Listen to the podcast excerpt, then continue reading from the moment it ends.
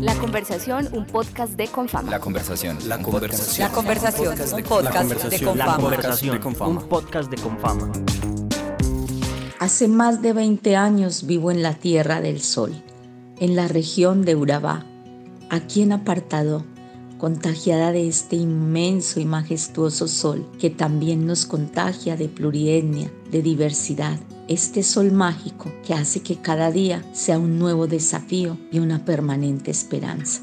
La brisa cálida con sabor a sal del Mar Caribe abraza la región costera de Antioquia, donde el departamento converge con Chocó, Córdoba y el tapón del Darién. Ese paisaje tropical de gran riqueza cultural es el Urabá, una región próspera y llena de vida que ha sido escenario de disputa por el conflicto armado. Reconociendo el potencial del territorio y buscando brindar nuevas oportunidades a sus habitantes, María Victoria se convirtió en una líder social que aprovecha el arte como estrategia para la construcción de paz. Hoy en día, María Victoria es directora de la Corporación Cultural Camaleón de Urabá, un proyecto inclusivo con 17 años de historia que busca arrancarle jóvenes a la guerra.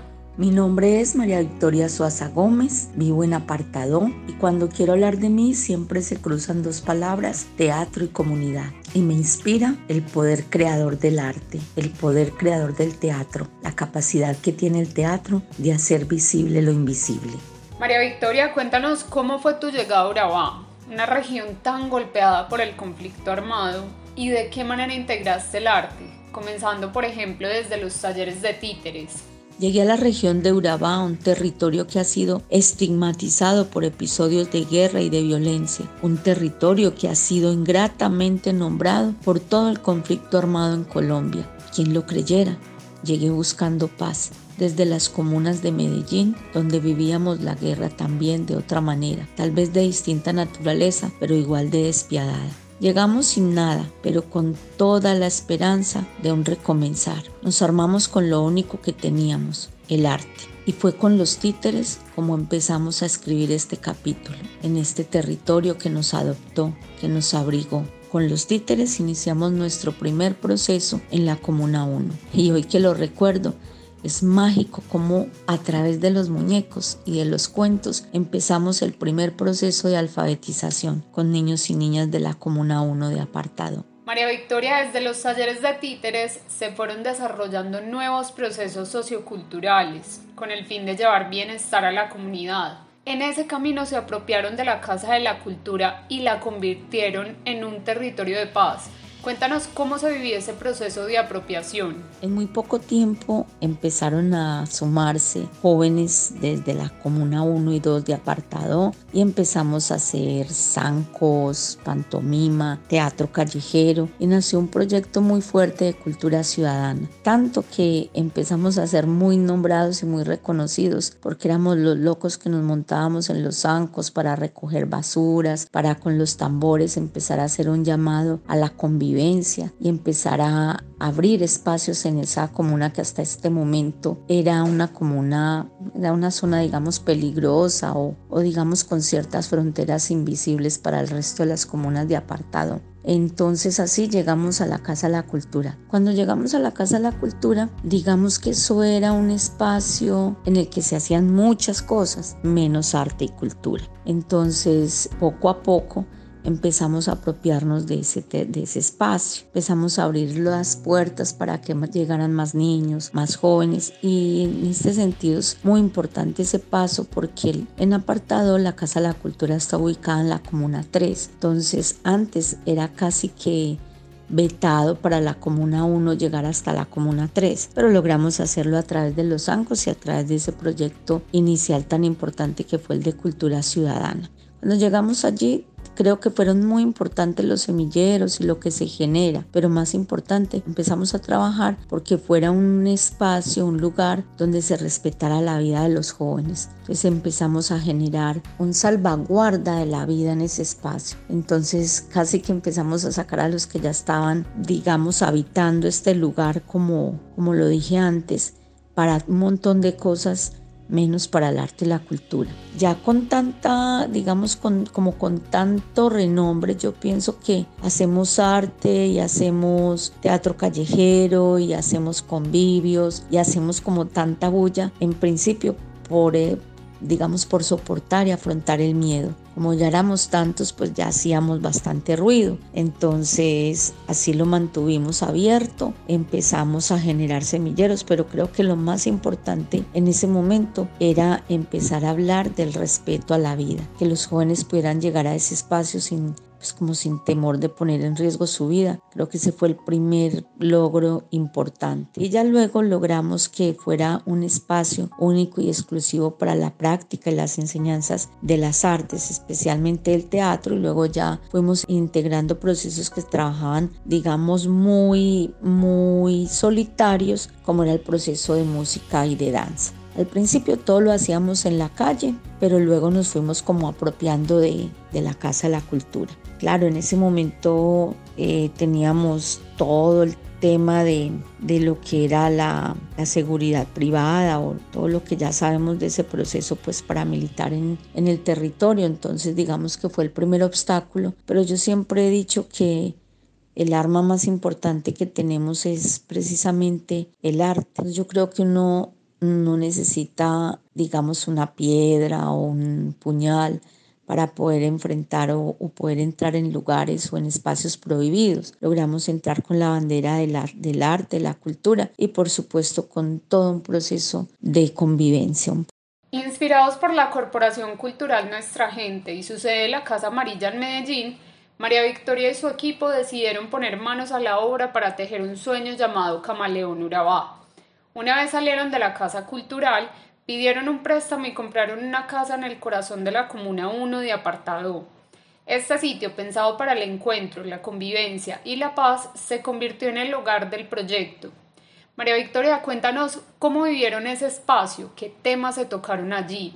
Allí nos reuníamos, digamos, a incluso a planear el tema de desarme de los jóvenes, de la dinamización cultural de la comuna, bueno, incluso pues también como de algunas, algunos actos cívicos, por llamarlos así, como como el reclamo por alcantarillas, por el reclamo por acueducto, por todas las marchas pacíficas que hacíamos, pues porque no tenía la, la Comuna 1, pues está en unas condiciones un poco más complejas que las otras comunas, entonces el tema de la pavimentación, el tema del agua potable, todo eso se nos volvía, digamos, una juntanza o una lucha conjunta y siempre era a partir de lo pacífico y a partir del arte, entonces que empezábamos a hacer los desfiles, las comparsas, las marchas en silencio y muy especialmente empezamos a evidenciar a través de estas comparsas todo el tema de nuestros jóvenes asesinados o desaparecidos. Entonces, digamos que eso alertaba de alguna manera o nos cuidaba de alguna manera. Entonces empezó a ser muy importante Camaleón en la comuna.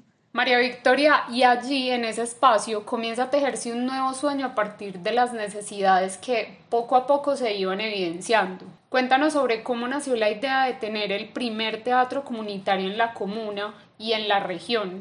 Para nosotros inicialmente fue como un acto de rebeldía, un acto de justicia también, y nace el teatro comunitario con un eslogan y es que el arte y la cultura deben ser patrimonio de una comunidad y no privilegio de unos pocos. Entonces, hablar de tener una sala de teatro comunitario va más allá, digamos, de hacer espectáculos. Tiene que ver también con formación de público, pero es que formar público también tiene que ver con formar ciudadanos, tiene que ver también con la participación, tiene que ver con el ser incluido, con procesos de derechos. Llegar hasta ahí ha sido todo un proceso que a veces no ha sido pues tan amable han sucedido y han, hemos tenido momentos muy complejos. Pero digamos que también con todo hemos ido consolidando la palabra de ser embajadores de la cultura de, de Urabá. Entonces nuestras obras de teatro también tienen que ver digamos, con la memoria histórica, pero también con un Urabá que se reverdece, con un Urabá que ya no va a permitir seguir siendo mirado o nombrado desde el lamento de la muerte o el lamento de la guerra, sino que también en, con las obras de teatro que hacemos y con las creaciones se busca, listo, no, no se nos puede olvidar nuestro pasado, nuestra historia, estamos en, en apartado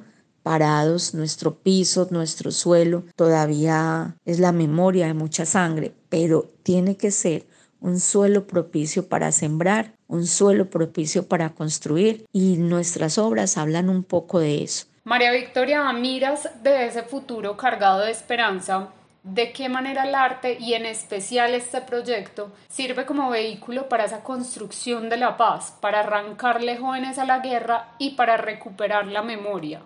Este proyecto no solamente ha sido de impacto para la paz, también ha sido el impacto de la guerra. No se puede hablar de una cosa sin la otra. Pero yo creo que con lo que más, o sea, lo, más duro a lo que siempre nos enfrentamos fue al asunto de, de, que los jóvenes estuvieran poniendo una cuota tan grande en esta guerra absurda y en este ensañamiento con este territorio tema del reclutamiento forzado o forzoso, como se diga ahora, en el tema del reclutamiento nosotros teníamos que ofrecer un proyecto, teníamos que ser seductores también con los jóvenes, porque todo el tiempo eran caldo de cultivo para todo lo que se tejía, ¿sí? Para todo lo que se teje incluso. Entonces, una propuesta seductora que por supuesto les permitiera tener esas, esas, esa palabra, recuperar la palabra, empezar a, digamos, a ser autónomos y empezar a, a contarse y a contar, pero también el tema de, de, cómo hacerlo, si éramos ingratos también nosotros cuando, cuando escuchábamos, sí, es que son jóvenes talentosos, es que tenemos anqueros, tenemos teatreros, tenemos cuenteros, tenemos músicos, tenemos danzarines, pero, pero entonces, ¿qué oportunidad se puede hablar que vaya más allá de pronto de la actividad o del espectáculo? Entonces empezamos a, a pensar muy seriamente en la dignificación.